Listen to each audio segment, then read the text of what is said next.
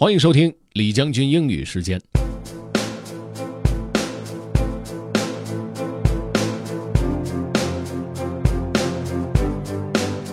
今天朗读的内容来自于 Derek Servers。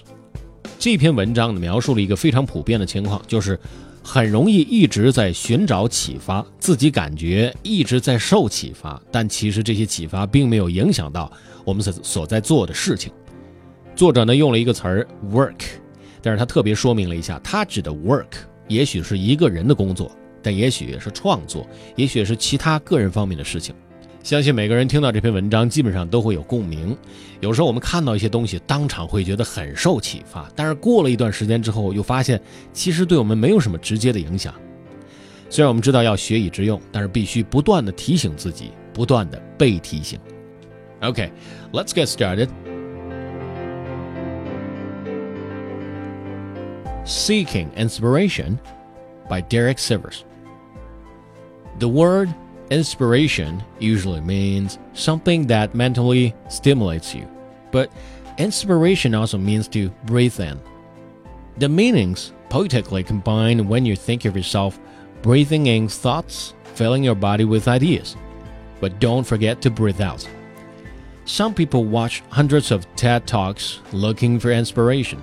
Tech entrepreneurs visit Hacker News every few hours looking for new inspiration musicians, writers, artists, and everyone else all scouring the world for inspiration, breathing in and in and in and in.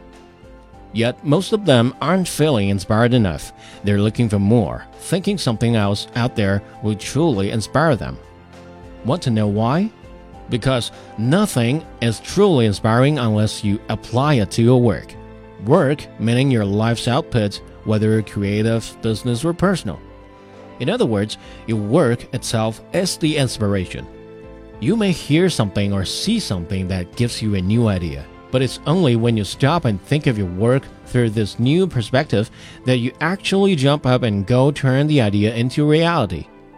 That's the real inspiration that everyone is looking for. The inspiration is not the receiving of information, the inspiration is applying what you've received. People think that if they keep reading articles, browsing books, listening to talks, or meeting people, that they are going to suddenly get inspired. But constantly seeking inspiration is anti inspiring. You have to pause the input and focus on your output. For every bit of inspiration, use it and amplify it by applying it to your work. Then you'll finally feel the inspiration you've been looking for. Breathe in, breathe out, breathe in breathe out. Okay, that's all for today. Thanks for listening. This is General Lee, 李将军。明天见。